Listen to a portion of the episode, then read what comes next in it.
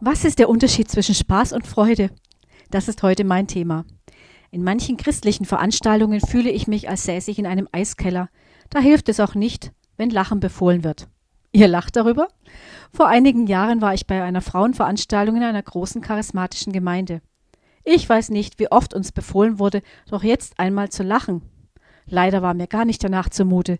Die Lautstärke der Musik und des auf den Aufruf folgenden Lachens war ohrenbetäubend und die Sprecherin sehr fordernd.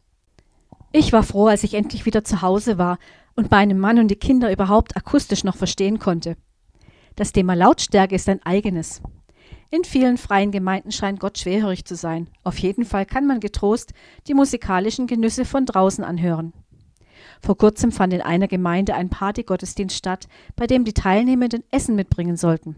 Die Süßigkeiten für die Kinder wurden mit Misstrauen beäugt. Sie sollten besser Gemüse und Obst essen, das sei gesünder.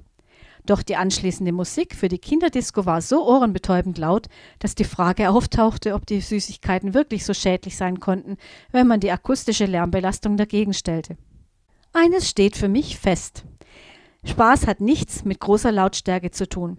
Aber das ist nur meine Wahrnehmung, das sehen manche aus meinem Umfeld anders. Und das ist in Ordnung, solange sie akzeptieren, dass ich den Lobpreis lieber von draußen als von drinnen hören kann. Nach der nächsten musikalischen Pause geht es mit dem Begriff Freude weiter. Habt ihr noch die Definition vom Anfang im Kopf?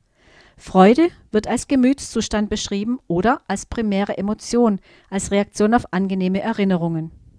Für mich ist jemand, der Freude am Leben hat, jemand, dessen Lebenseinstellung auf Freude beruht. Dieser jemand hat auch Spaß am Leben, aber seine Freude gründet sich auf und in einer tiefen Beziehung zu Gott. Es ist ein Gemütszustand tiefen Vertrauens und eine Reaktion auf angenehme Erinnerungen an die vielen Erlebnisse in der Gegenwart Gottes. So etwas kann man nicht machen. Das ist ein Geschenk. Bis gleich nach der Musik.